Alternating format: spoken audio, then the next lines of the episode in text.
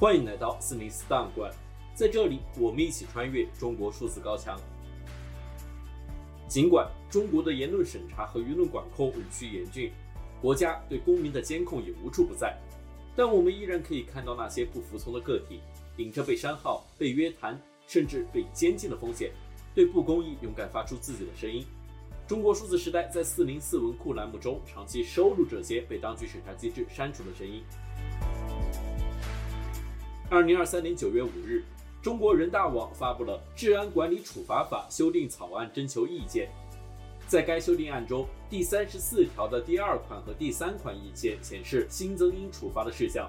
包括（引号）在公共场所穿着佩戴有损中华民族精神。伤害中华民族感情的服饰、标志的制作、传播、宣扬、散布有损中华民族感情、伤害中华民族感情的物品或者言论的，处罚方式包括拘留和罚款。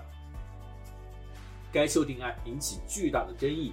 一众法律专家、媒体人发文反对新增条款。本期节目，我们选读过去一周中与该事件有关的三篇四零四文章。首先，我们来关注由中国政法大学教授赵宏发布的文章，关于修订治安管理处罚法的几个问题。该文最开始由澎湃新闻转载，但很快就遭到全网删除。赵红写道：“从面向社会公开征求意见的修订草案来看，此次修改的重心是将近几年来新涌现的违法行为悉数纳入治安处罚的范围。但需要注意的是，很多新增的违法行为其实已溢出治安管理的范畴。”扩大处罚圈同样意味着公安机关权限的扩张。对这种权限的扩张，法律上必须配置以相应的约束机制，否则对新兴违法行为的打击和压制很有可能滋生出不受约束和控制的权利。现代法治从来不倡导借由重罚重刑来追求秩序统一的重刑主义，相反，它对国家权益的扩张时刻保持警醒。治安管理处罚法作为行政领域惩戒力度最重的部门法规范。在扩大处罚圈时，必须慎之又慎，既要清晰地划定需要国家惩罚权介入的领域，也要避免法律与道德边界的消弭。以修订草案中颇受关注的第三十四条为例，该条为新增条文，目的在于打击有损英烈和民族感情的违法行为。根据该条，此类行为会与引号在公共场所从事有损纪念英雄烈士环境与氛围的活动一样。被处五日以上十日以下的拘留，或者一千元以上三千元以下罚款；情节严重的，还会被处十日以上十五日以下拘留，同时并处五千元以下罚款。冒犯民族感情是否应入罪入罚，一直是舆论的热点话题。现代刑法一般以法益侵害作为权衡入罪入罚的基准，其目的在于借由法益来为国家惩罚权的实施提供正当性基础。且筛选那些并不需要或并不应有法律惩戒的行为。换言之，如果国家借由刑罚或者行政处罚禁止了某项行为，并不以法益保护为依据，那么法律对个人自由的干预就不具有正当性。一般而言，单纯的情感冒犯、道德背反，甚至是违反禁忌和自我危害，并不在刑法所保护的法益之列。那是因为。泛道德化的法律惩戒，将处罚依据诉诸于公众情感、社会价值等抽象观念，结果不仅会纵容公权的滥用，也会使刑罚和行政处罚蜕变为推行某种特定道德观念的工具，进而伤害由法治国家所保障的权利和自由。如果穿和服拍照都可以被理解为有损民族精神，就应被治安处罚。那么吃日料、看动漫，甚至是学日文，都极有可能被认为是冒犯民族感情。如果公职人员可以凭个人偏好和观念信条随意扩张解释和适用法律，那我们距离欲加之罪何患无辞也就不远了。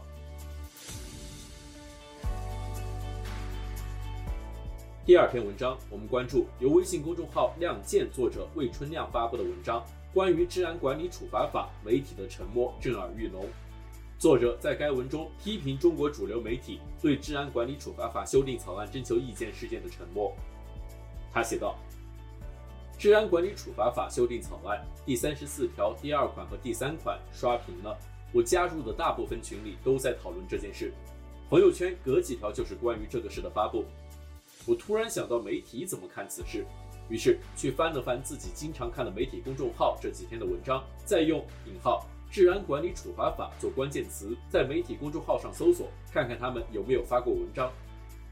他们发了地铁判官，发了天津跳水的大爷，发了逃出大英博物馆大结局，但对涉及到所有中国人的治安管理处罚法修订草案，他们集体保持着得体而默契的沉默。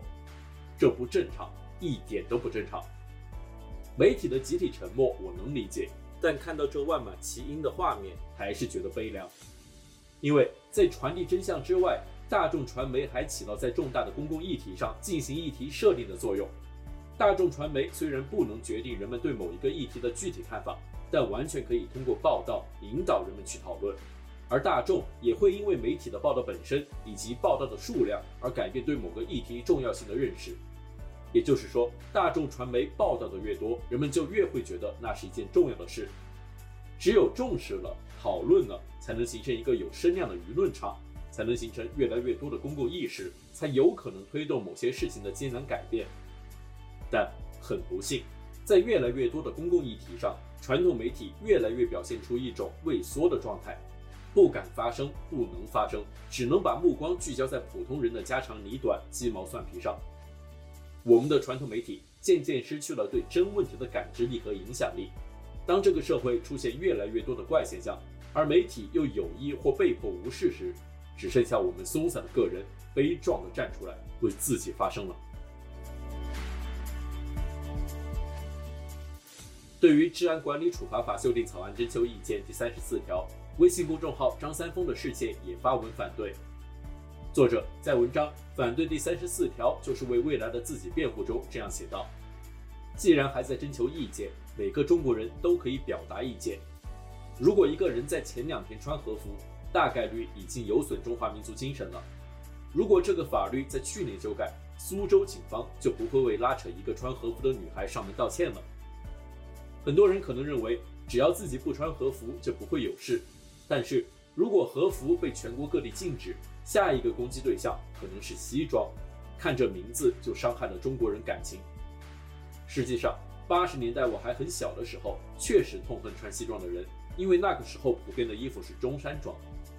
后来我了解了一点历史，知道中山装也不是中国自古以来的服装。如果完全正确，或许是该穿汉服。这种逻辑延伸有一点无聊，但是。历史已经证明，它不是完全荒谬的。中国历史上对服装、发型非常在意的时候，往往都是历史的坏时刻。这条修改意见的出台也不是凭空想象的，而是社会上出现了一些奇怪的味道。就在前两天，一个读高中的小朋友告诉我，学校要求他们剪短头发。在微博上搜索一下，这是一个普遍的现象。有的学校有标准发型推荐，男生是平头，女生也是短发。如果是长发，就伤害了老师的感情。很多人都害怕这一条的前半部分，我个人却对后半句感到恐慌，因为散布伤害中华民族感情言论的也算违法了。我想起就在前几天，我还写了一篇“我还是想吃日料”的文章。我是在成都吃的日料，服务员都是成都人，材料也大部分是成都产的，餐厅的税收也交给了成都。可以说，这种消费是热爱成都的表现。我认为那篇文章没有伤害谁，但是后台确实有不少人攻击我是汉奸，伤害了他们作为中华民族一员的感情。如果派出所也有一些人这么认为，我很可能就要进去几天。如赵红老师文章所说，这个条款的要害在于，伤害民族感情这个后果不仅是抽象的，也是主观的，完全取决于谁在解释，谁在评判。我现在在写文章反对，不是跟风，而是一种自私的行为。或许反对不起作用，但是如果我们今后的生活主要由倒退构成，我的抵抗和反对本身就是意义所在。我不能为一条可以禁锢自己的法条唱赞歌。现在反对，至少保持了自我的内在一致性。等到将来真的因为一篇文章伤害了谁的感情被关进去，多少心安理得一点。我是在为自己辩护，在当下为未来辩护。